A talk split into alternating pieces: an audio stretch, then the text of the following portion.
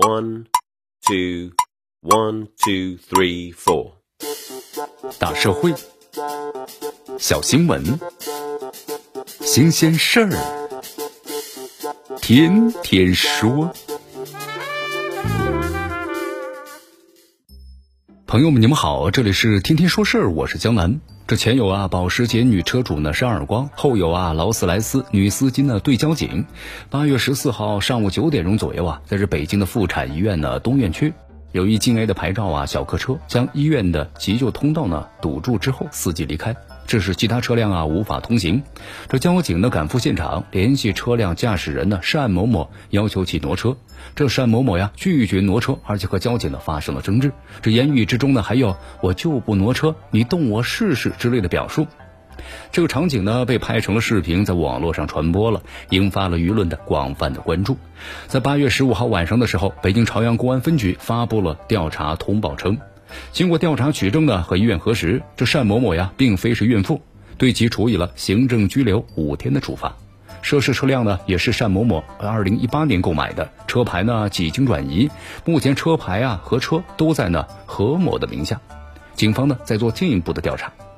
其实啊，无论是早期最具标志性意义的“我爸是李刚”，还是最近的“你对严书记女儿说这话是什么意思”，以及啊依然在发酵的重庆保时捷耳光姐。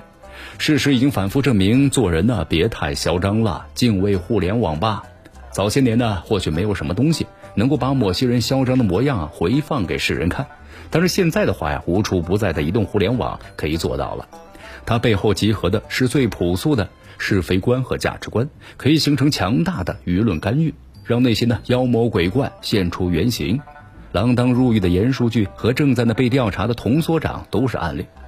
这次劳斯莱斯事件呢，虽然经过了短暂的沉寂，但是我们很快也看到了来自于警方的通报。这通报不长，却很有料。其中有两点：一是单某某呢撒谎，她不是孕妇；第二是车子和车牌的问题也远比一句借朋友的复杂。整个事件中啊，这京 A 八八无疑是扎人眼球的一个点。也正因为如此，警方顺着网友关心的这个敏感点查了下去，其实就是在回应公众的质疑。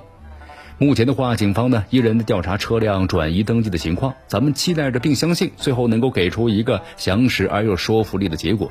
就像呢重庆警方通报那样，事无巨细，用事实和细节回应各种的质疑，最终赢得公众的一致认可。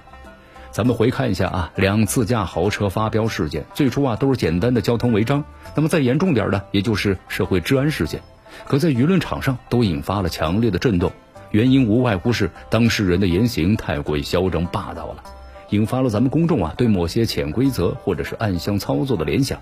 过往的部分案例也证明，这种想象有时并非是多想，很可能就应验了。因此，不能怪咱们的网友啊太敏感，只能说某些现实呢太骨感，也从来不该有什么呢为难和隐瞒。这真相啊才是回应一切的唯一答案。劳斯莱斯占紧急通道的事件，最终能够查出什么萝卜带出什么泥，需要警方的持续努力，保持关注和理性的评判，就是我们为正义最终实现呢做出的直接贡献。这里是天天说事儿，我是江南，咱们明天见。